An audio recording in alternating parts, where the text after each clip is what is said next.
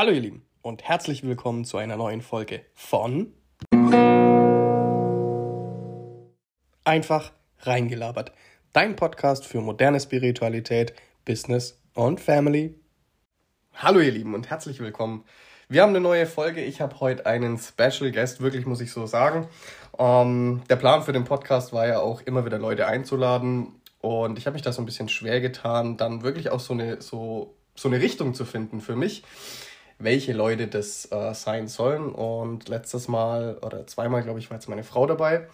Und heute habe ich eine Person dabei, die mir sehr am Herzen liegt, die ich seit einigen Wochen begleiten darf und die, wie ich finde, eine echt krasse Story hat, vor allem für ihr Alter. Was ich ganz kurz noch dazu sagen möchte, wir sind beide etwas erkältet. Also wenn der Ton heute nicht ganz so toll ist, tut es uns leid.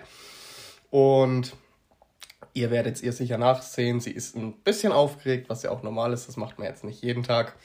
Aber liebe Kathi, jetzt darfst du dich ganz kurz vorstellen. Hallo ihr Lieben, ich bin die Kathi, ich bin 26 Jahre alt, komme aus Rothenburg. Ja. Super, perfekt.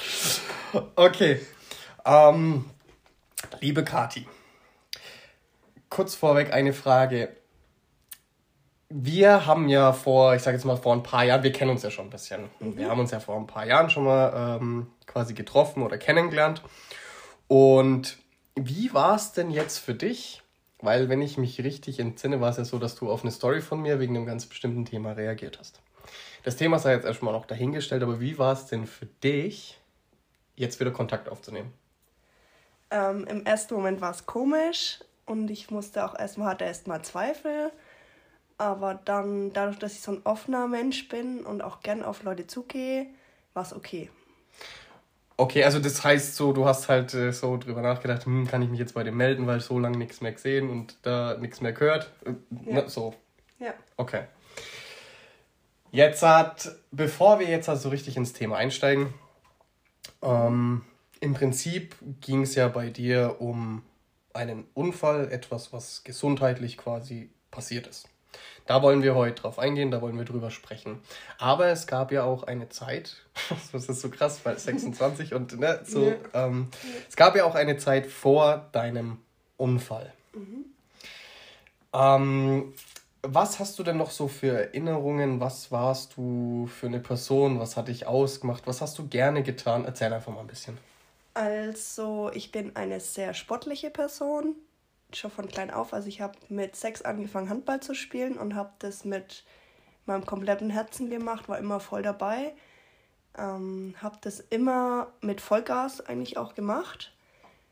Habe da viele, viele Freunde dadurch gefunden und habe dann das auch relativ hochklassig dann auch gemacht. Habe Auswahl gespielt, habe da in Rothenburg eben auch ähm, erst mit der Mittelfranken-Auswahl angefangen, dann mit der Bayern-Auswahl und habe eigentlich gefühlt nur fürs Handball gelebt.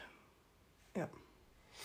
Okay, hast du auch so die Dinge getan, die so, so die Teenies so manchmal so machen, so mit fortgehen und äh, ja, unterwegs sein, Hauptsache nicht zu Hause? Ja, also ich war tatsächlich am Anfang war so für mich nicht das Thema, auch vom Spiel geht man nicht fort und trinkt man nichts. Das war bei mir am Anfang nicht der Fall. Also ich habe schon auch es krachen lassen. Mich hat man definitiv auch auf Landjugendfesten oft gesehen oder wir alle kennen den Club. ja. Da war ich auch sehr oft dabei oder dann auch später ähm, war ich ganz oft auch in dem Push, das ja jetzt nicht mehr Push heißt, in Feuchtwagen.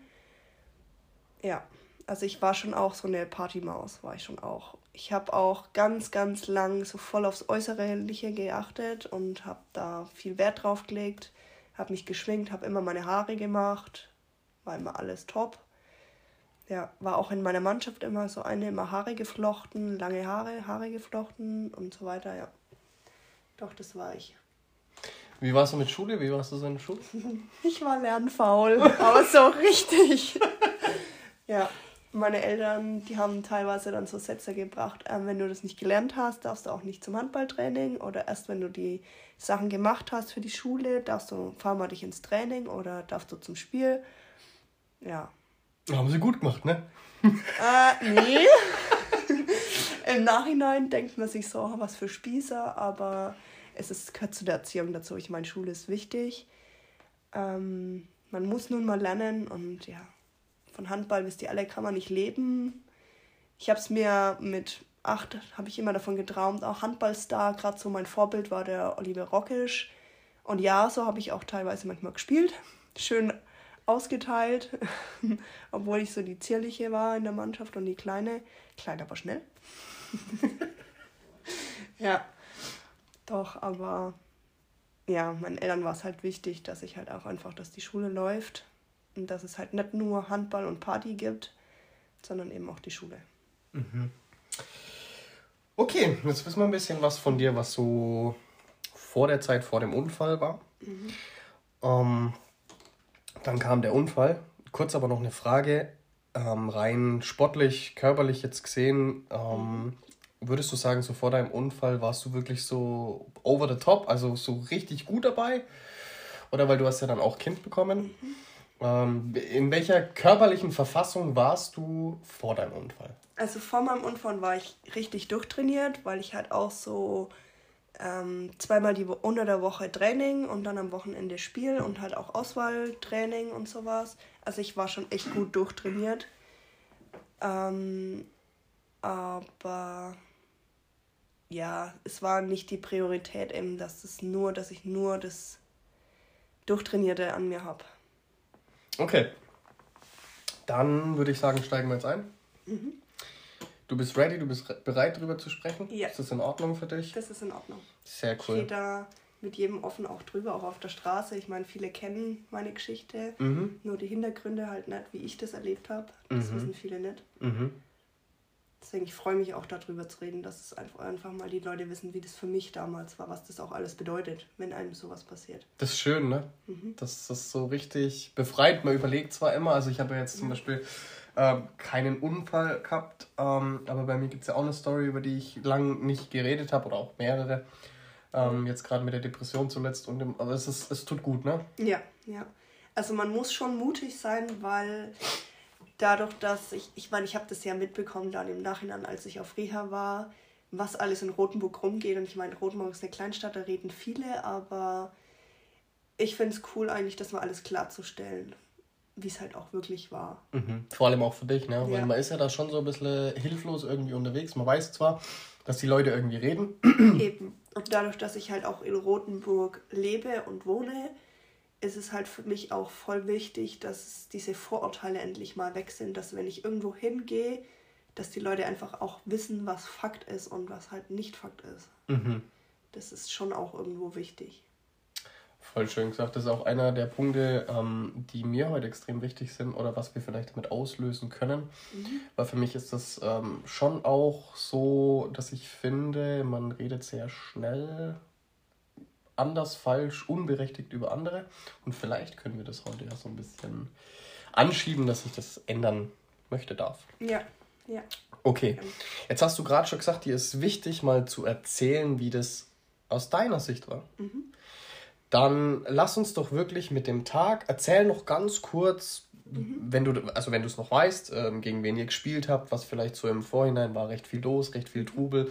Erzähl einfach mal bis zu dem Moment quasi, wo, ich sage jetzt mal, die Lichter ausgingen. Mhm. Wie war's? Ähm, also ihr wisst ja alle, ich habe eine Tochter. Meine Tochter war damals, äh, müsste so zweieinhalb gewesen sein, ja, das kommt hin. Und an dem Tag ähm, war ich noch mit meinem Freund und seinen Eltern, also Schwiegereltern damals noch, ähm, waren wir noch im XXL Möbellutz und haben ähm, Möbel, Möbel eingekauft. Und ich bin sogar noch Auto gefahren. Da war auch noch alles in Ordnung. Ähm, dann sind wir heimgefahren. Ich habe meine Tochter zu meinen Eltern gebracht, weil ich eben Handballspiel hatte habe meiner Schwester bei meinen Eltern sogar noch die Haare geflochten, habe mir die Haare geflochten. Es war alles noch in Ordnung, keine Kopfschmerzen, nichts. Dann bin ich zu dem Spiel hingefahren mm, und aufwärmen, alles noch in Ordnung gewesen. Und dann ist mir das passiert eben. Also ich habe in dem Spiel gemerkt, okay, Ohrenschmerzen, irgendwas stimmt nicht. Habe noch zu meinem Trainer gesagt, ähm, ich muss raus so was ich noch mitbekommen, haben alle gedacht, sie kann halt halt keine Ausdauer mehr, sie braucht eine Pause. Das war aber nicht der Fall, sondern dass eben diese Schmerzen so extrem waren. Und dann habe ich mich schon auf den Hallenboden gelegt und dann ging schon eigentlich das los ähm, mit Hirnkrämpfe und dass ich ohnmächtig wurde. Ja, und dann haben sie mich auf die Seitenlinie gebracht. Das habe ich auch noch mitgekriegt. Danke Manu, falls du zuhörst. ähm, ja, meine Schwester hat noch versucht, Kontakt mit mir aufzunehmen oder meine ganzen Spielerinnen eigentlich, Mitspielerinnen. Ich habe daraufhin aber schon gar nicht mehr wirklich reagiert. Die haben immer gesagt, ich soll lächeln. Das ging aber schon nicht mehr richtig. Ich habe einer Mitspielerin, habe ich immer gesagt, geiler Pony. Die hat sich frisch einen Pony schneiden lassen. Und ich habe immer gesagt, noch geiler Pony, schaut super aus. Das konnte ich noch sagen. Und dann war ich aber schon weg.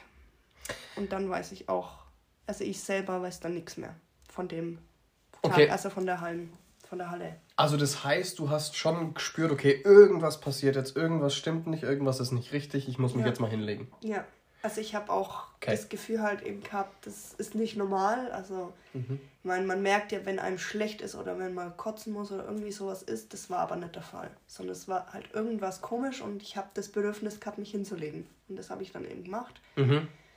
Und dann kam, dann, dann kam schon eins nach dem anderen. Ja. Okay, das heißt, du bist dann auch bewusstlos worden? Ja. ja.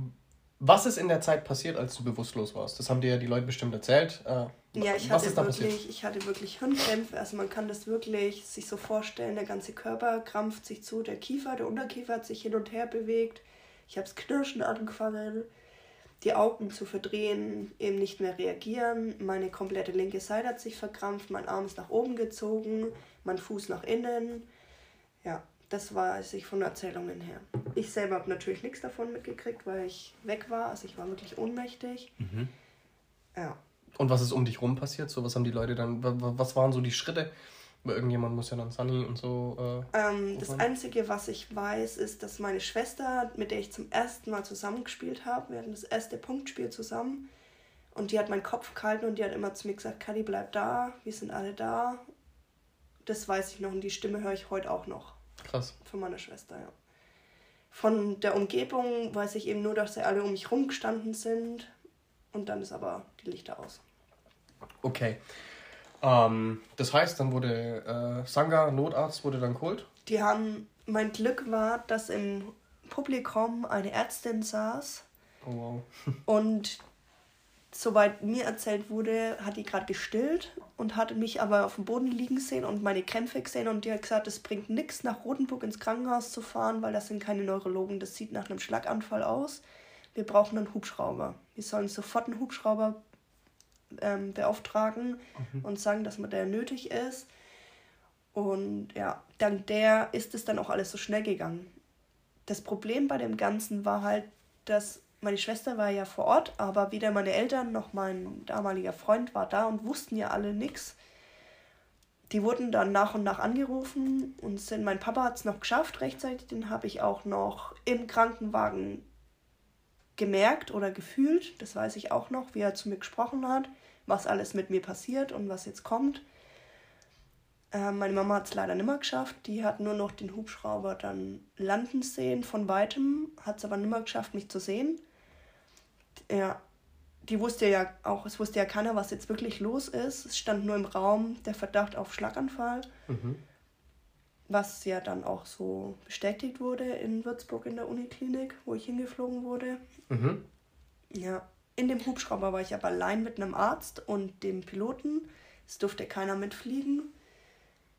Mein damaliger Freund, der Simon, der war, soweit ich noch weiß, im Stadion und hat Fußball zugeschaut und kam dann rüber, hat mich aber, soweit ich jetzt weiß, also ich persönlich habe ihn nimmer gesehen, weil ich ja ohnmächtig war und dann auch vollgepumpt mit Morphium gegen die Schmerzen und alles. Ähm, also ich habe ihn persönlich nicht mehr gesehen. Das war dann alles erst wieder nach dem Ganzen im Krankenhaus, als ich wieder wach geworden bin. Wie viel Zeit ist da vergangen? Weißt du das? Also der Unfall selber war am 30. März 2019 mhm. und ich glaube, eine gute Woche, über eine Woche später bin ich das erste Mal erst wieder wach geworden. Mhm.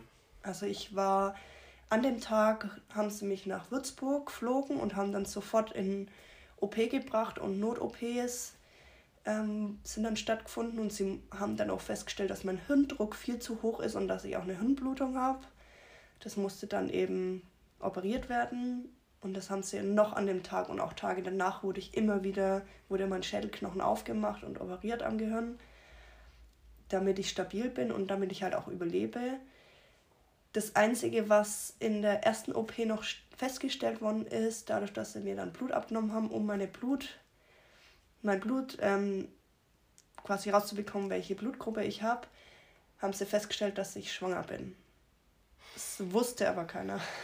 Mhm. Keiner, weder mein Freund noch meine Eltern noch ich selber. Mhm. Das wusste keiner. Ja. Wie weit warst du da? Ich war in der siebten, achten Woche. Mhm. Okay. Also es war sehr, sehr früh. Wahrscheinlich hätte ich es auch, wenn das mir nicht passiert wäre, hätte ich es auch wahrscheinlich nicht gleich bemerkt oder erkannt. Ja. Aber das war halt dann auch, die Ärzte sind dann aus dem OP rausgekommen, laut glaube, das hat mir meine Mama damals erzählt und haben dann eben gesagt, ähm, es ist eine Schwangerschaft festgestellt worden. Sie müssen aber weiter operieren, dürfen sie. Und sie haben sogar auch gefragt, ob sie das Trikot zerschneiden dürfen, um an meinen Körper ranzukommen und alles. Mhm. Und meine Mama war natürlich außer sich und gesagt, tun Sie es, aber retten Sie meine Tochter. Mhm. Und gehen Sie sofort wieder in diesen OP rein und kommen Sie nicht mehr raus. Mhm. Also ich meine, ich weiß nicht, wer jetzt zuhört und Mama ist, das kann jeder nachvollziehen, dass man das Kind dann retten will. Und dass einem sowas wie das Trikot völlig egal ist, weil das kann man ersetzen. Eine Tochter kann man nicht ersetzen. Ja, also das muss ich jetzt auch, das ist so, also muss ich jetzt einfach kurz einwerfen, weil es ja. einfach gestern erst war. Ja. Ähm, die Kinder sind so krass heilig. Mhm. Also unser Kleiner hat sich gestern nur verschluckt. Wirklich nur verschluckt.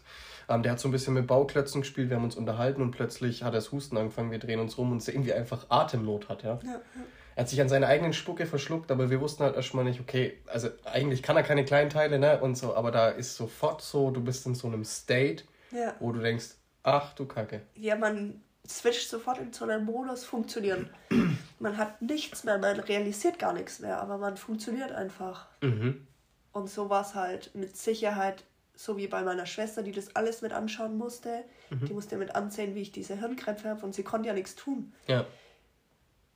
Und halt auch, ähm, wie ich wegtransportiert werde und keiner wusste, was denn jetzt los ist und warum werde ich denn nicht zurückfahren und warum muss ich jetzt wirklich wegflogen werden, wusste ja keiner. Die ganze Halle. Mhm. Nach uns hat ja die erste Männerschaft, Männermannschaft gespielt.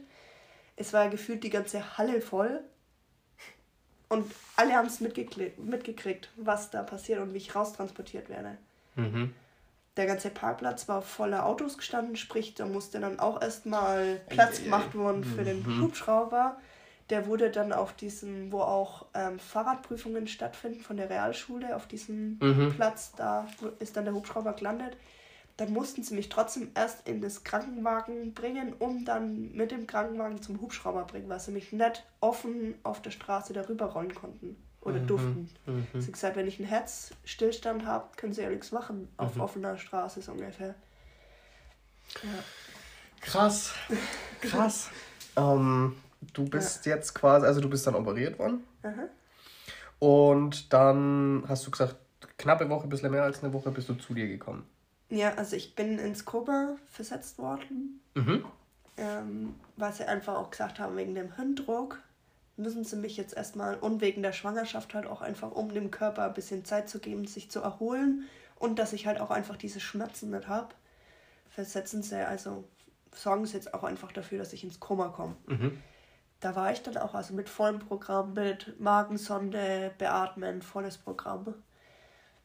Und da war ich mehrere Tage. Und dann haben sie auch gesagt, sie wissen nicht, ob ich das Ganze in der Zeit überlebe, ob ich das schaffe, wieder Also es war wirklich so, man wusste nicht, ob's, sie haben ob gesagt, sie haben die ganze Zeit haben sie meinen Eltern kein grünes Licht geben können. Ja. Weil sie gesagt haben, sie wissen es nicht. Sie können jetzt nur immer wieder gucken, einfach und das medizinisch Möglichste machen, damit's mir, damit ich es schaffe, mhm. aber es liegt nicht mehr in ihren Händen. Mhm. Das muss ich selber schaffen. Mhm. Und ähm, ja, das Schlimme war halt auch, dass man so machtlos ist als Eltern. Sie mhm. konnten zwar in meinem Bett sitzen und mir die Hand halten, Sie haben mir teilweise auch Ohrstöpsel in die Ohren und haben mir Sprachnachrichten von der Arbeit, von meinen Arbeitskollegen oder Freunden abgespielt, von meinen Hamburg-Kollegen, damit ich halt irgendwie Stimmen auch höre und weiß, dass ich nicht allein bin. Man denkt ja auch immer, wenn die Leute im Koma sind, die kriegen nichts mit, weil die schlafen ja. Mhm. Kann ich nicht bestätigen. Erzähl bitte das. Erzähl da bitte ein bisschen mehr davon. Also, ähm, ich weiß nicht mal, was zu mir gesprochen ist, das weiß ich nicht, aber ich weiß immer, dass es nie eine Stille war. Es waren immer Stimmen um mich rum. Die ganze Zeit über. Und ich träume teilweise auch heute noch davon, was die Leute zu mir gesagt haben.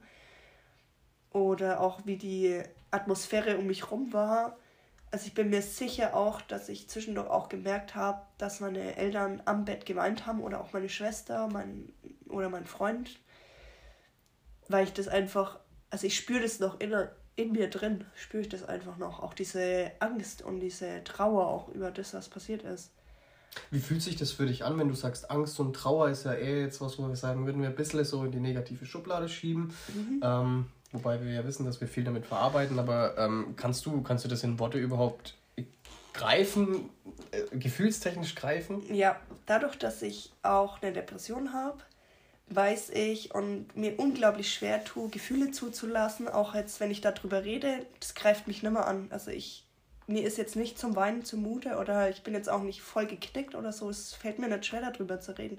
Und daran ähm, merke ich halt auch, also das sagen zumindest auch meine Psychologen, ähm, daran merkt man einfach, dass ich das alles wahrgenommen habe, was um mich rum ist und dass das mein Unterbewusstsein weiß, aber ich, mein Körper nicht damit umgehen kann, weil er überfordert ist.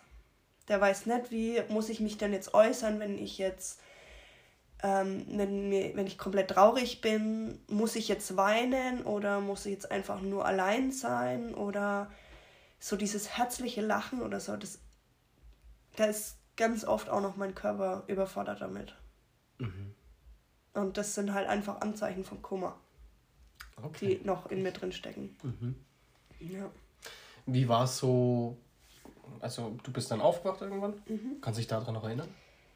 Ähm, wie ich aufgewacht bin, nicht mehr, mhm. aber die Zeit danach weiß ich noch, weil ich dann irgendwann habe ich realisiert, ähm, irgendwie meine linke Seite ist komisch, die reagiert dann, wenn ich den Fuß zum Beispiel heben will oder den Arm, das reagiert nicht. Und natürlich auch Wundschmerzen, also unglaubliche Schmerzen am Kopf. Und ich habe gefühlt, bei jedem Geräusch, das um mich rum war, habe ich die Krise gekriegt. Und wenn man, ich weiß nicht, wer schon im Krankenhaus war und an Geräten angeschlossen war, die piepen ständig. Und dann muss immer eine Schwester kommen und es ausmachen oder gucken, was jetzt ist. Und dadurch, dass ich an so vielen Geräten noch angeschlossen war, ich hatte einen Zugang am Hals, ich hatte einen Zugang an der Leiste, ich hatte einen Zugang am Arm. Also es wurde unglaublich viel in mich reingepumpt, um mir einfach auch zu helfen. Das piept ununterbrochen und aber dieses Piepen, das macht solche Kopfschmerzen, dass es einfach unerträglich teilweise halt auch ist. Also das war quasi so das, das Erste, wenn du dich jetzt zurückerinnerst, was du so, so wahrgenommen hast, dass ja. gerade echt schmerzhaft ist.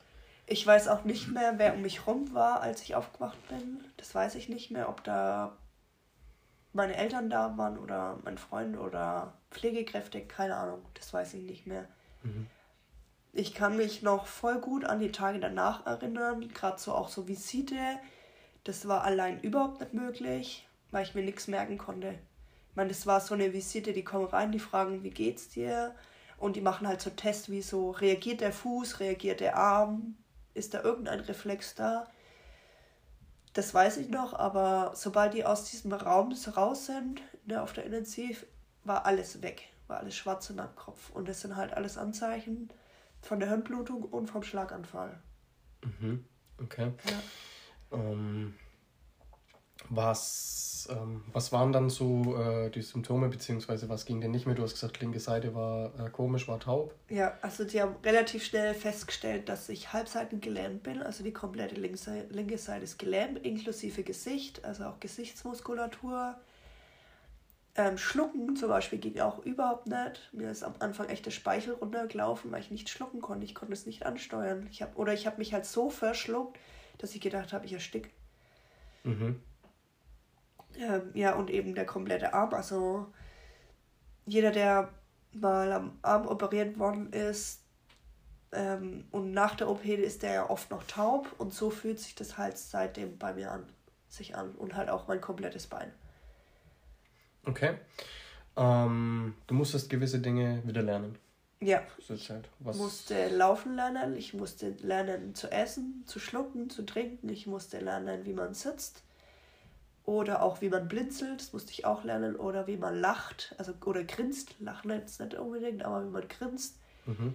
Ähm, ganz, ganz arg war auch so meine Stimme, die war so immer monoton von der Stimme, Stimmlaute. Mhm. Es war immer der gleiche Ton und so emotionslos, so komplett. Also das hat mir auch eine Arbeitskollegin erzählt. Die erste Sprachnachricht, die ich an die Arbeit geschickt habe, nachdem ich wach war, die war wirklich in einer Tonlage und sie haben mich halt nicht mehr wiedererkannt. Also es, das war, die haben alle gesagt, sie haben alle so eine Gänsehaut gehabt. Also das musste ich auch lernen, dass ich deutlich spreche und sprechen ging zwar, aber halt die Tonlage, also dass ich halt einfach, dass man mich hört. Das war halt das Problem. Mhm. Das ist ja für uns eigentlich selbstverständlich, ne? Ja. Also es fällt mir jetzt gerade wieder so richtig krass man konzentriert auf. sich ja nicht drauf, wenn man redet. Nee, das ist einfach so als Kind, du weißt es ja nicht mehr, du, ich meine, ich sehe es bei unserem Kleinen, hinfallen, aufstehen, hinfallen, aufstehen, genau. äh, kurz weinen, irgendwie läuft schon, ne? Ja. Wie, wie war es denn für dich? ähm, jetzt mal ganz ehrlich, hast du da bewusst drüber nachgedacht, Kacke, Alter, ich bin jetzt halt echt in einer Scheißsituation, mhm. ich muss jetzt? Oder hast du gedacht, erstmal so, nee, äh, also am Anfang habe ich das alles überhaupt nicht realisiert und das einzige Gefühl, was ich hatte, war tatsächlich, ich bin allein in diesem Zimmer und ich, in, also nachdem ich aufgestanden, also aufgewacht bin, ich wusste ja gar nicht, was das bedeutet. Ich meine, die Ärzte haben das immer als Hemiparese bezeichnet, aber ich war damals 23. Keiner Kannst kann, du das kurz erklären? Also ich weiß jetzt auch nicht, was das ist. Das ist die Lähmung. Ach so, okay, ja. Perfekt. Also als Fachwort heißt es Hemiparese. Okay. Ja, und keiner weiß damit was anzufangen. Ich habe halt irgendwann gedacht, naja, das wird schon wieder. Ich war halt auch erstmal so, ich bin schon immer so eine Kämpferin gewesen und ich dachte halt, ja, so, ich habe schon so viel geschafft, das schaffe ich auch noch. Und ich bin ja auch nicht allein, das haben mir auch alle gesagt, dass ich nie allein bin und dass mich alle unterstützen werden auf meinem ganzen Weg. Und ja. Äh, relativ schnell kamen dann aber Unterleibsschmerzen noch dazu. Und ich wusste aber ja nicht, wo ich aufgewacht bin, dass ich schwanger bin. Das kam ja, das haben sie mir, die haben mir ja nicht, ich bin ja nicht aufgewacht und dann haben sie gesagt, also übrigens, das und das ist ihnen passiert, das und das ist jetzt Phase. Und übrigens, sie sind schwanger. Das ist nicht gewesen. Also das war, die haben das erstmal mir überhaupt nicht gesagt. Im Nachhinein haben mir meine Eltern erzählt, das wollten sie mir nicht sagen, weil sie gedacht haben, wenn, wenn ich das jetzt auch noch höre, kriege ich den kompletten Nervenzusammenbruch was ja verständlich gewesen wäre, weil das ist ja nochmal eine Nummer drauf zu dem, was eh schon passiert ist. Ja, aber dann hatte ich eben Unterleibsschmerzen. Anfangs dachte ich, naja, ich kriege halt meine Periode, ähm, ist normal bei mir. Und dann haben sie aber gesagt, ähm, das müssen wir untersuchen lassen, weil die wussten ja, ich bin schwanger und nicht, dass irgendwas ist mit dem Kind. Haben sie dann eine Gynäkologin angerufen, dass er herkommen soll auf Intensiv, um mich zu untersuchen. Und daraufhin haben sie dann ähm, mir es gesagt. Also damals hat es mir mein Freund gesagt. Der ist ins Zimmer gekommen und hat dann gesagt, ich muss noch mit dir reden, da ist noch was. Und hat dann eben gesagt, dass wir ein zweites Kind bekommen. Ja, ich weiß aber nicht mehr, wie ich darauf reagiert habe. Im ersten Moment, soweit ich noch das grob in Erinnerung habe, habe ich mich gefreut. Ähm, habe aber nicht realisiert, was das dann bedeutet. Ähm, mit einer Halbseitenlähmung und schwanger, weil das ist ja auch nicht ohne für den Körper allein schon. Ja. Wow, bis dahin schon mal richtig krass. Was, ja. Ähm... Also ich glaube, jeder, der damals davon gehört hat, der hat sich auch gedacht, krass, die hat er wirklich alles mitgenommen.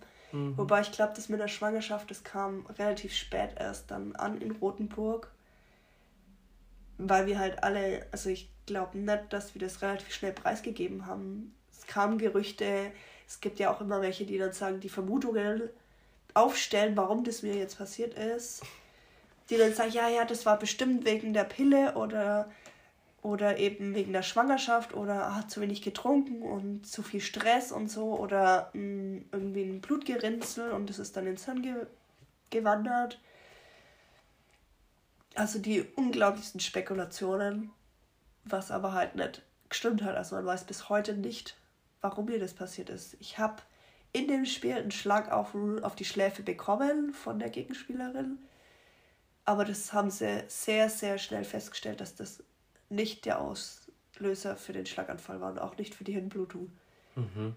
Mhm. Ja.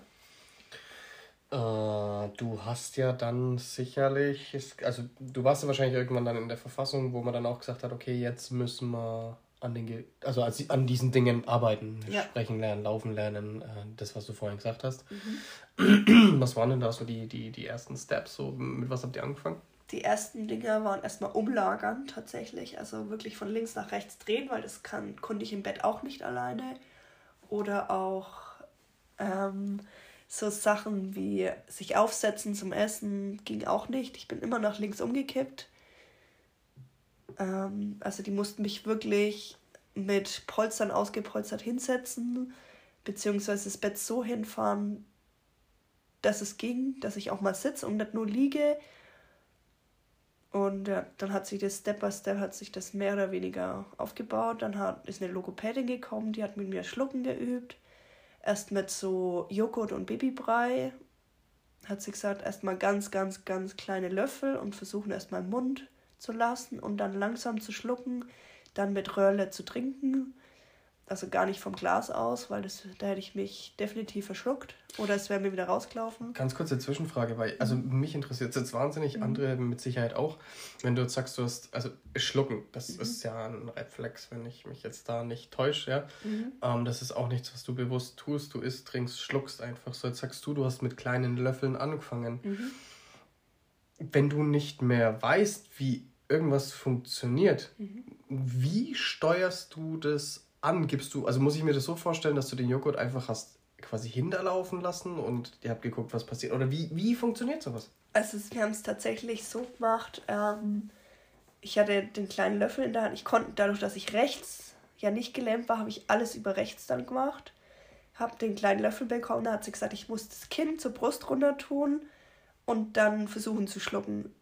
Weil dann ist quasi auch der, die Speiseröhre öffnet sich da mehr und dann kann man sich auch nicht so leicht verschlucken. Mhm. Also es kann jeder mal probieren, wie es ist, wenn man den Kopf nach hinten tut und dann schlucken will. Das funktioniert nicht. Das geht halt gar nicht, ne? Nein. Krass. Das geht nicht. Und dann hat sie gesagt, und jetzt das Kind zur Brust und dann schlucken. Geht viel Easy. leichter. Krass, okay, okay. Ja, und so fing es dann an. Aha. Es war auch tatsächlich auch im Babypreis waren keine Stückle, es war wirklich auch dieses Apfel, Obst, Zeug, Banane, keine Ahnung was. Damit ich halt wirklich auch nicht kauen muss, weil ich mir definitiv auf die Zunge gebissen hätte, weil ich die Zunge auch nicht steuern konnte. Das gehört ja auch dazu. Ja. Wie lange mm, wie lang hat es gedauert, bis du, ich sage jetzt mal wieder, anständig normal essen konntest? Boah, das hat erst in der Reha angefangen tatsächlich. Nach, ich glaube, nach zwei Wochen Reha konnte ich wieder kauen. Mhm. Oder halt, beziehungsweise eine Suppe essen, wo Karottenstückle drin sind. So mhm. hat es angefangen. Oder ein Grießbei mhm. essen. So haben sie in der Reha angefangen. Also es hat relativ lang gedauert. Das Blöde war nur immer die Schwangerschaft. Und ich hatte jeden Morgen Übelkeit, also Morgenübelkeit. Und aber halt auch zwischendurch voll den Hunger. Und habe dann zu meinen Eltern immer gesagt, wenn ihr eh nach Würzburg fahrt, könnt ihr nicht beim Meckes vorbeifahren und mir was mitbringen. Und meine Eltern haben gesagt, ja, wir können dir schon was mitbringen, aber du kannst es ja nicht essen. Mhm. Und ich habe dann halt irgendwann, habe ich später, habe ich dann angefangen, ja, wir können es ja auch in den Mixer tun und ich esse es dann so, aber haben wir dann nicht gemacht. Vielleicht besser so. Ja. also ich glaube, jetzt so die Vorstellung, so Nuggets in den Mixer tun, ah. ist irgendwie ein bisschen eklig. Ah, so einen fetten Big Mac. Oh, ja. oh. Dann lieber nicht. Ja. Okay. Ja, und ich war halt auch teilweise tatsächlich auch so eine Naschkatze und hatte so Bock auf Naschen, ging aber halt nicht, weil ich es nicht schlucken konnte. Mhm. Okay, krass. Dann ging es ja auch weiter mit laufen? Ja, noch lang nicht. Noch lang nicht, okay. noch lang nicht. Nein, nein, das war erstmal, also im Krankenhaus habe ich sogar auch schon mal geschafft. Da haben sie versucht, mit anhand einer Physio und ich weiß gar nicht, meine Mama oder Papa war dabei und eine Pflegerin, die haben mich versucht, an die Bettkante zu sitzen. Ihr könnt euch das vorstellen wie so ein riesen Fragezeichen. Also ich bin wirklich in der Mitte von meinem Oberkörper bin ich weggeknickt und saß dann erstmal so da und dann haben sie mich versucht zu halten an der Schulter, dass ich nicht umkipp oder wieder aus dem Bett oder aus dem Bett fall oder irgendwie sowas. Also ich konnte mich überhaupt nicht halten, aber so hat es halt angefangen, das Mobilisieren, dass ich halt auch vom Kreislauf her irgendwie wieder in Schwung komme Mhm. Weil wenn man so lang halt auch im Bett liegt, ähm, ist halt auch die Gefahr einer Thrombose mhm. auch groß. Mhm. Ich habe zwar Thrombosespritzen bekommen, also das kriegt ja jeder, der dann im Krankenhaus im Bett liegt. Mhm. Ähm, aber ja, man muss trotzdem mobilisiert werden und dass ich halt auch irgendwie transportfähig bin, weil man musste ja immer noch rausfinden, warum mir das passiert ist. Und das, die Untersuchungen, die sind nicht alle im Bett stattgefunden. Sprich, ich musste ganz oft, wurde ich vom Roten Kreuz oder so abgeholt und wurde dann liegend im Krankenhaus irgendwo zu Untersuchungen gebracht oder irgendwo anders hin oder in die Frauenklinik wegen der Schwangerschaft und musste transportiert werden und dazu musste ich aber mobiler werden, damit es möglich war. Mhm. Ja, und dann haben sie eben angefangen, mich auf die Bettkante zu setzen irgendwann dann auch auf diesen WC-Stuhl, damit ich irgendwie auch im Sitzen einfach auch mal was machen kann, Besuch empfangen kann oder irgendwie sowas. Das war aber relativ schnell klar, dass ich das vom Kreislauf her nicht kann. Bei mir war das immer sehr, sehr arg mit Übelkeit dann, dass ich sofort das Brechen angefangen habe, sobald sie mich nur bewegt haben. Weil bei mir war auch meine Hand voll rechts der Schädelknochen offen also da war wirklich nur die Kopfhaut drüber und der Knochen halt weg. Mhm. Also manche haben mich noch damals gesehen, wo ich dann in Rotenburg wieder war. Das war wie so eine Delle in meinem Kopf quasi drin. Und dadurch kann halt das Gehirn den Druckausgleich nicht selber schaffen, wenn man sich quasi bewegt. Oder mhm. die Höhe vom Kopf anders ist. Also wenn man sich aufsetzt oder wenn man sich hinlegt, dann ist ja die Höhe der Druckausgleich ganz anders das war in meinem Gehirn halt nicht möglich, dadurch, dass der Schädelknochen offen war. Und deswegen war das halt übelst der Act, mich aufzusetzen und mich zu mobilisieren. Das heißt, du musstest quasi dann auch immer gucken, dass dein Kopf irgendwie. Äh, der musste immer gerade Relativ gerade, ne? Ja. Aber das ist halt mit Halbseitenlähmung ist das halt schwierig. Ich dachte halt, ich bin gerade und die haben alle gesagt, Kadi, du fällst gleich um. Ja, das kann ich mir echt du bist, vorstellen. Du ja. bist komplett auf links. Ja. Und man, also die Selbstwahrnehmung ist halt komplett weg. Mhm. Und ja.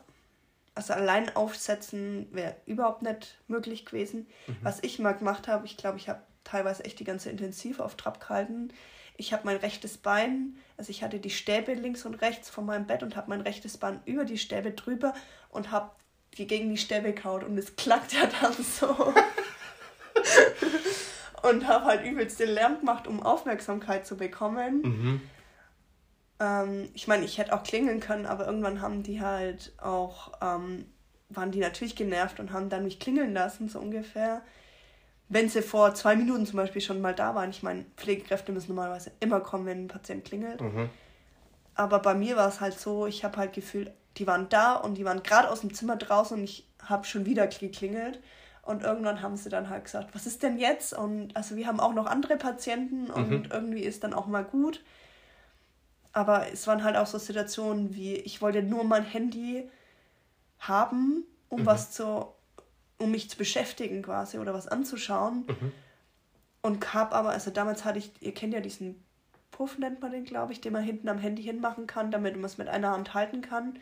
Den hatte ich damals noch nicht. Mhm, okay. Und dann fällt einem ja das immer aufs Gesicht, wenn man dann guckt. Mhm. Und das ist bei mir natürlich sehr kritisch gewesen, weil ich ja diesen Schädelknochen offen hatte. Also habe ich halt dann angefangen mit diesem Fuß Lärm zu machen, damit jemand kommt. Dann waren sie irgendwann genervt. Dann hatte ich, dann hat es irgendwann auch angefangen mit Albträumen oder mit Halluzinationen oder sowas. Okay. Also ich habe mir, das war auch dann an Ostern war das so rum, habe ich mir eingebildet, ich muss jetzt für meine Tochter was basteln, weil es ist ja Ostern und dafür muss ich in den Keller. Mhm. Und ich muss ja irgendwie in diesen Keller kommen, also muss mich da jemand, muss jemand kommen und mich transportieren. Mhm. Und habe so lange rumgemacht, bis dann jemand kam und sie gesagt haben, ich kann nicht in den Keller und ich muss jetzt auch nichts basteln. Das ist jetzt nicht, ich muss mich jetzt ausruhen und vor allem schlafen, Mhm. damit ich wieder gesund werde. Aber das waren, ich habe mir das halt eingebildet, dass ich das machen muss. Im Nachhinein denke ich, es waren Nebenwirkungen halt auch. Oder halt, die haben mich immer mehr von diesem Morphium-Schmerzmittel abgesetzt und Mhm. dass ich halt einfach halt auch diese Nebenwirkungen hat. Ja, sicher. Weil Morphium ist ja halt voll krass Mhm. vom Mittel her und irgendwann hast du halt Entzugserscheinungen davon. Weil es Mhm. eigentlich bräuchtest, aber wegen der Schwangerschaft durften sie mir halt nicht mal das volle Medikament geben. Mhm. Mhm. Oder halt auch, ähm, ja, Infusionen wurden immer, immer weniger. Mhm. Was sie gesagt haben, irgendwie, sie wollen mich ja mobilisieren und so weniger Schläuche ich habe, umso besser. Mhm. Umso besser geht's auch. Mhm. Ja. Okay, wir machen mal einen kleinen Sprung. Mm, Wo, also die äh, Entbindung von deinem Sohnemann. Mhm. Wie war das für dich? In welcher Verfassung warst du da? Wie ging es dir da? Ähm, tatsächlich habe ich bis zum Ende von der Entbindung immer wieder, ich habe es zwar nie, ich glaube, ich habe es nicht gesagt, aber ich hatte in mir drin immer das Gefühl, bis zu dem Termin von dem Kaiserschnitt, Mhm.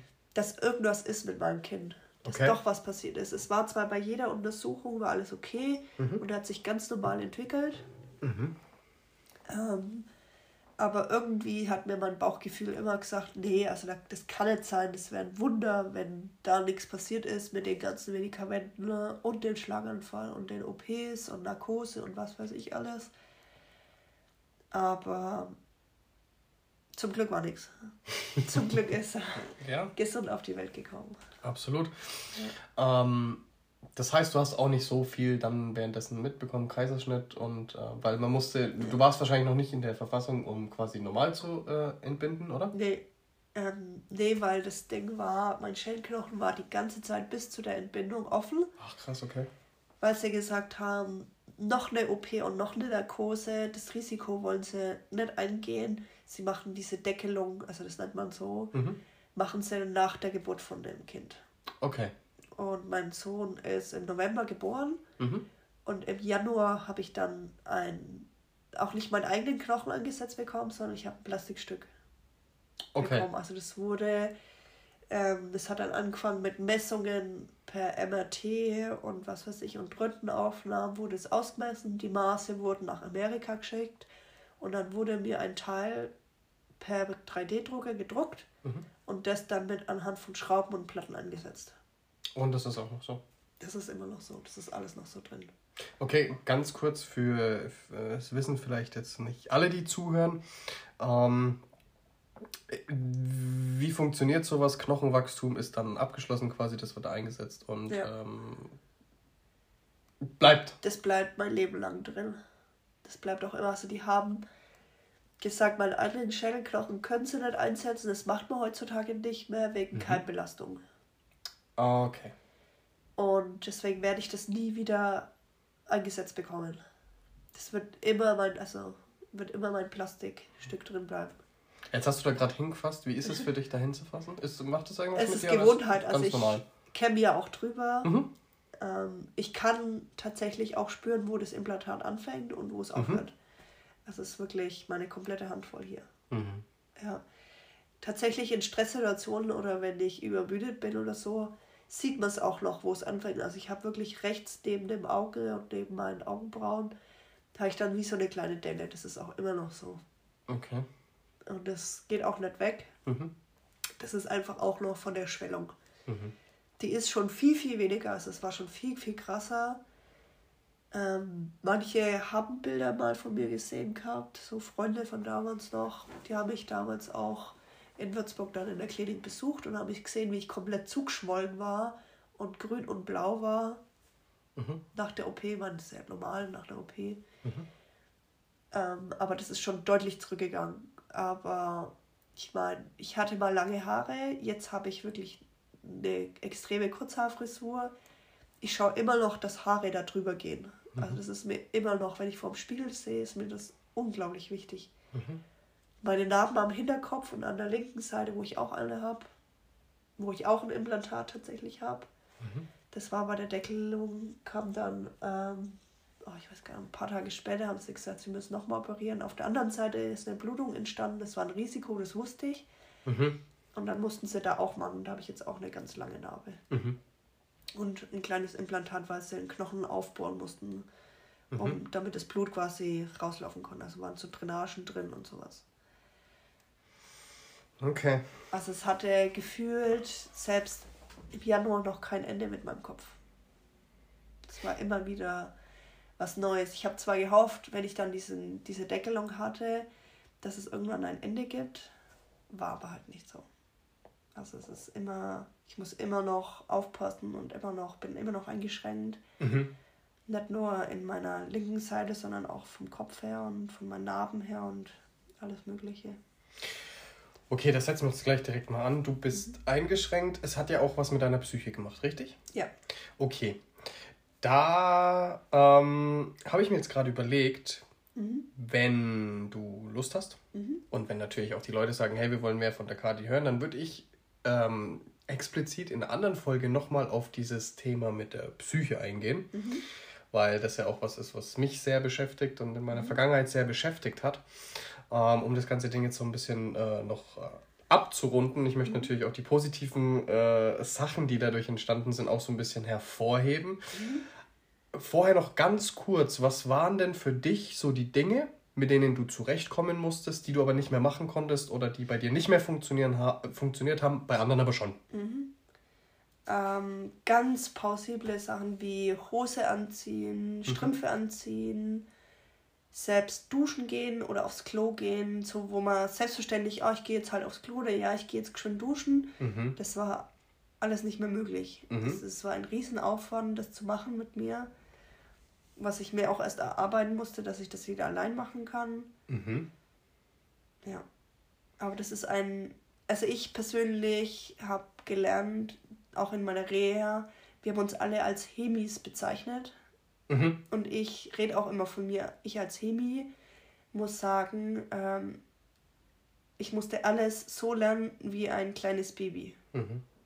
Und so hat man sich halt auch gefühlt mhm. in dem Moment mich fragen ganz, ganz viele, ja, wie ist denn das? Wie fühlst du dich damit? Und versteckst du dich dann oder willst du das gern verstecken? Ganz ehrlich, nein. Weil es ist ein Teil von mir seit drei Jahren. Mhm. Ich wünschte, es wäre nicht, aber ich kann es nicht verstecken. Das wäre überhaupt nicht möglich, weil man es mir einfach anzieht. Wenn man auf mich trifft, merkt mhm. man es einfach, dass ich was habe. Mhm. Das ist ja, glaube ich persönlich, auch so ein bisschen der Grund, warum du dich dann letzten Endes, korrigier mich, wenn es falsch ist, äh, bei mir gemeldet hast. Ja. Ähm, ich habe damals angefangen, ehrlich und offen zu leben mit mhm. meiner Depression, mit den ganzen Fehlern, die ich gemacht habe in meinem Leben, ähm, mit meiner Tochter und, und, und. Und habe dann, glaube ich, damals so in die Story, äh, Ehrlichkeit ist wichtig, fang an, ehrlich zu leben. Und das ist schon was, glaube ich, wo man jetzt sagen kann, was du super integriert hast seit der Zeit erstmal, oder? Ja. Zu sagen, es ist so. Ja.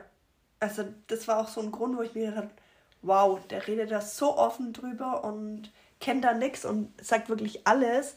Das hätte ich in der Zeit, wo ich das gehört habe, habe ich mir gedacht, so will ich auch sein. Das will ich auch schaffen, so ehrlich zu sein ähm, weil das halt unglaubliche Überwindung, also echt Hut ab, dass du das geschafft hast. Dankeschön. Ich könnte ich weiß nicht, ob ich es jetzt könnte. Mittlerweile bin ich so weit, dass ich sage, ich brauche mich nicht dafür schämen, weil es müsste erstmal jemand das schaffen, was ich schon geschafft habe. Ja. Ich kann verdammt stolz auf mich sein, dass ich überlebt habe ja. und aber halt auch, dass ich so weit gekommen bin, wie ich bin. Ich meine, ich bin 26, habe zwei gesunde Kinder. Ähm, ja, meine Güte, ich habe keinen Partner an meiner Seite, aber. Hey, aber du baust dir gerade ein. Äh, ich baue mir mein Leben gerade komplett selber auf. Von wirklich, wirklich, von 0 auf 100. Ja. Also in allen Lagen, in allen Lebenslagen, Job, Physio, Kinder, Wohnung, Freunde, alles. Wisst ihr, dass, ähm, wie wir uns dann, also wie die Kathi wieder Kontakt aufgenommen haben, hat, wir haben dann kurz telefoniert, wir haben ein bisschen so gesprochen. Ich habe dann natürlich so ein bisschen äh, was wissen wollen über ihre Geschichte. Und es hat sich ganz schnell rausgestellt, auch äh, therapietechnisch, wo ich jetzt auch nicht so drauf eingehen möchte. Das können wir gerne dann im Nachgang noch machen, auf jeden Fall, was du da alles erlebt hast. Aber es war auf jeden Fall für mich persönlich, wenn ich dich so, so betrachtet habe, beobachtet habe, ähm, dachte ich mir, okay, erstmal langsam, erstmal vorsichtig, weil man hat schon dir angemerkt, dass du viel durch ist. Ich habe aber in, in deiner Stimme tatsächlich und in dem, was du ausstrahlst, immer das Gefühl gehabt, du bist eine Kämpferin mhm. und für dich gibt es definitiv kein Ich höre auf, ich gebe auf. Und das war damals der Grund für mich. Und es hat dann genau, also ich wollte mit ihr über, über Ziele reden, ja. Was ist ihr wichtig im Leben? Das habe ich dann damals ganz schnell gelassen. Ähm, es hat, glaube ich, zwei oder drei Wochen gedauert und dann das haben ich auch dir wir. Nicht sagen können. Ja, aber dann haben wir über diese Themen geredet, ne? Mhm. Und da habe ich damals schon gedacht, krass, wie mit den, ich sage jetzt mal mit den richtigen Ansätzen und Hebeln, wie und vor allem auch die Connection, die sich aufgebaut hat. Ich denke durch, durch meinen Podcast, durch die Ehrlichkeit, ähm, wo du ja gerade auch gesagt hast, das ist das, was du erreichen möchtest. Ähm, da ist man dann irgendwie vertraut und man, so wie du eine Kämpferin bist, man, man geht dann schon immer noch ein Stück. Sicher gibt es bei dir auch Momente, wo du sagst, fuck off, ganz ehrlich. Ja. Ähm, die haben wir alle, aber du, du hast wirklich und jetzt sage ich, hau ich jetzt einfach mal raus. Jetzt arbeiten wir ja auch so ein bisschen ähm, miteinander. Ja. Ähm, du hast dich bei uns äh, integriert quasi, lässt sich gerade so ein bisschen mitreißen von uns. Also ich rede jetzt gerade über mein, mein äh, Business oder das Business, was wir machen. Mhm. Und da möchte ich jetzt finally noch ganz kurz drauf eingehen, mhm. weil ja wirklich nicht nur der Entschluss, das war das Wichtigste meiner Meinung nach, dass du gesagt hast, okay, ich, ich probiere das. das. Ja. Wir reden jetzt gerade über Vitalstoffe, Vitamine und und und. Da gehen wir jetzt auch nicht großartig drauf ein. Aber ich habe am Anfang zu dir gesagt, hey, ich habe so ein bisschen mein emotionales Level mit den Sachen äh, in den Griff bekommen und das hat mich vieles erleichtert. Dann hast du damals gesagt, ja, ich probiere es aus, weil ich habe schon so viel ausprobiert und ich will nicht aufgeben, ich probiere es aus. Ja. Hast du denn zu dem Zeitpunkt, ganz kurze Antwort, geglaubt, dass es dir irgendwas bringt?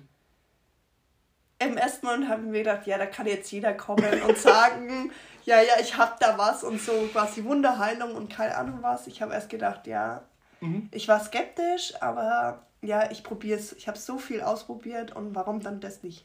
Mhm. Was ist denn seither, also seitdem du mit den Vitaminen arbeitest, was ist seither passiert? Und jetzt bitte wirklich gut zuhören. Also zum einen ist meine Konzentration deutlich besser geworden. Mhm. Ich kann besser schlafen, auch ohne Anträume. Ich kann durchschlafen. Mhm. Ähm, mein Antrieb wird deutlich besser. Mhm. Ähm, Du warst sehr antriebslos auch, Ja, ne? extrem. Also gerade so, oh, frühes Aufstehen, gar keinen Bock. Ich will bis mittags im Bett liegen bleiben. Das ist mhm. deutlich besser geworden. Mhm. Ähm, was auch besser geworden ist mit meiner Periode. Mhm. Ähm, ich hatte die echt durch meine zwei Kinder, waren die wirklich krass. Also so auch wirklich, wo ich sage, oh, ich krieg sie jetzt da gar keinen Bock drauf. Jetzt mittlerweile denke ich mir so, ja, ich krieg sie, aber mein Gott, so schlimm wie damals wird es nimmer. Mhm. Und ist auch tatsächlich so. Ähm, ich habe keine Schmerzen mehr, sie ist deutlich kürzer. Mhm. Aber das aller, aller krasseste, was aktuell halt ist, was ich immer noch so feier, ist, ähm, ich muss regelmäßig zu EMS-Strömmessungen zu Neurologen gehen. Und jetzt war es vor kurzem tatsächlich deutlich bessere Besserungen zu sehen. Also die haben das wirklich verglichen mit letztes Jahr im Sommer zu jetzt im Januar. Und jetzt ist es einfach deutlich besser geworden. Und das ist halt, das macht enorm in meinem Leben halt was aus. Mhm. Ähm, und darauf, also deswegen werde ich das definitiv weitermachen. Mhm. Da können noch so viele skeptisch sein um mich rum. Das ist mir egal, weil ich weiß, was es mir bringt. Mhm. Und deswegen bleibe ich da dran und ich kann nur da draußen der Außenwelt sagen, macht's. Tut's, traut euch und macht's einfach. Ohne Mist. Ja, ähm, ich bin auch, also muss ich ganz ehrlich sagen, ich bin damals auch an das Thema rangegangen. Ähm, du bist eine sehr besondere Person und ich habe dich auch sehr schnell wieder ins Herz geschlossen. Und mir war das ein persönliches Anliegen, dir auch zu helfen. Mhm. Ja, und dir meine Unterstützung zu geben. Ich wusste Was natürlich. nicht selbstverständlich ist, muss ich ehrlich sagen, weil viele gehen einem aus dem Weg, weil sie mit sowas nicht umgehen können oder nichts damit zu tun haben wollen, wenn jemand, ich selber sage von mir, ich bin behindert, also ich mag es überhaupt nicht, wenn man das umschreibt mit, oh, schau, die hat eine Einschränkung oder schau, die läuft schlecht. Sagt einfach, ja, ich bin behindert und ich habe auch kein Problem damit. Das Weil heißt, wenn jemand zu dir kommt und sagt, hey, ich sehe, du hast eine Behinderung, was ist das genau, wäre das für dich komplett das, in Ordnung? Ja, das ist für mich keine Beleidigung, weil okay. es halt einfach Fakt ist. Mhm. Also das ist nun mal so. Und warum was schönreden, was nicht so ist? Also meine Meinung. Mhm. Mm, weil du jetzt gerade sagst, das ist nicht selbstverständlich, mhm. denke ich ja und nein. Ich, ich bin ja jetzt schon einige Jahre in dieser ähm, Persönlichkeitsentwicklung und äh, Arbeit mit Menschen unterwegs. Was ich halt immer wieder ähm, vor Augen geführt bekomme, ist wirklich diese Ellenbogengesellschaft. Ich habe da schon mal eine, eine Folge drüber aufgenommen und ich finde es mega kacke, mega schlimm. Wir haben alle super viel zu tun. Aber ich finde mal, es ist so, wie setzt man seine Prioritäten? Und nur weil du jetzt halt eine Behinderung hast, ja, mhm. oder irgendwie vielleicht anders wirkst, ja, ich wusste ja auch nicht, wo ich dich angequatscht habe, äh, wie, redest du jetzt mit mir, wie bist du beieinander, also, ja. ne, checkst du, was ich jetzt habe und so, das, wir hatten ja. keinen Kontakt, aber nichtsdestotrotz habe ich äh, durch unser Telefonat ähm, und auch durch, durch das FaceTime in deinen Augen einfach und in deiner Stimme, in deiner Wahrnehmung, so wie du dich gegeben hast, was gesehen, ähm, wo ich wusste, okay, du, du brauchst eigentlich nur so den richtigen Hebel und dann, dann, dann rockst du dein Leben einfach wieder und dann bist du auch unaufhaltbar und das ist ja genau das, was wir aktuell äh, erleben, was du jetzt gerade nicht dazu gesagt hast und das möchte ich jetzt noch kurz sagen, es war vor drei, vier Tagen, ich weiß es nicht, schreibt sie mir auf einmal, Kevin, ich äh, heul gleich. Ich dachte mir so, Gott, was ist jetzt passiert? Ich so, ne, ich habe gedacht, schreibe ich jetzt telefonieren, dachte mir, nee, das ist auch mal so Coachy, nee, lass mal selber so. Und dann schreibt sie mir, ich bewege gerade äh, meine Zehen ja. von meinem linken Fuß. Ja. Und ich dachte mir so, Alter, ey, also ich, jetzt muss ich mich wieder zusammenreißen, weil ich könnte wirklich jedes Mal heulen. Ja. Ähm, ja, es war wirklich tatsächlich, das war am Nachmittag, da hatte ich die Kinder bei mir und wir waren auf das Sofa, haben gekuschelt und waren davor auf dem Spielplatz. Und dann ähm, war es halt tatsächlich so, ähm, das war auch keine Spastik oder so, was ich habe, weil das kann ich einordnen, sondern es war wirklich deutlich sichtbar, meine Zehen bewegen sich. Und das ist halt für mich, fühlt sich das an wie ein Wunder, weil im ersten Moment denkt man ja, wenn man das alles realisiert, was einem passiert ist und fuck, man kann nicht laufen, man kann nicht mal sitzen, man kann nicht allein aufs Klo und, und, und. Und auf einmal, nach jetzt fast vier Jahren, wo so viele an einen nicht mehr geglaubt haben oder dass sich überhaupt noch was tut, wo viele auf der Straße sagen, ach, du bist austherapiert und da tut sich nichts mehr und ja, von wegen. Und ich zeige es noch. Ja, also ich glaube an dich. Mhm. Wirklich, aus ganzem Herzen und äh, du bist ein wundervoller Mensch.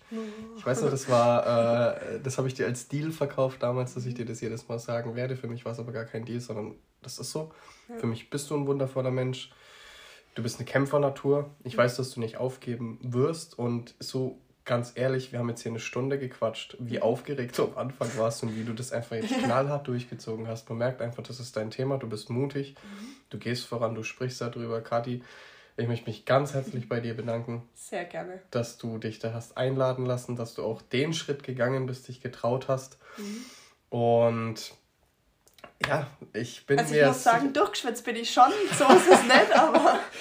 bin mir sicher, wir werden noch die ein oder andere Folge zusammen aufnehmen. Ja. ja vielen, vielen Dank an dich. Vielen, Danke. vielen Dank an euch fürs Zuhören, fürs Dabeibleiben, fürs immer noch dabei sein. Ja. Ähm, macht's ganz gut alle miteinander und. Passt auf euch auf. So ist es. Tschüss. Ciao.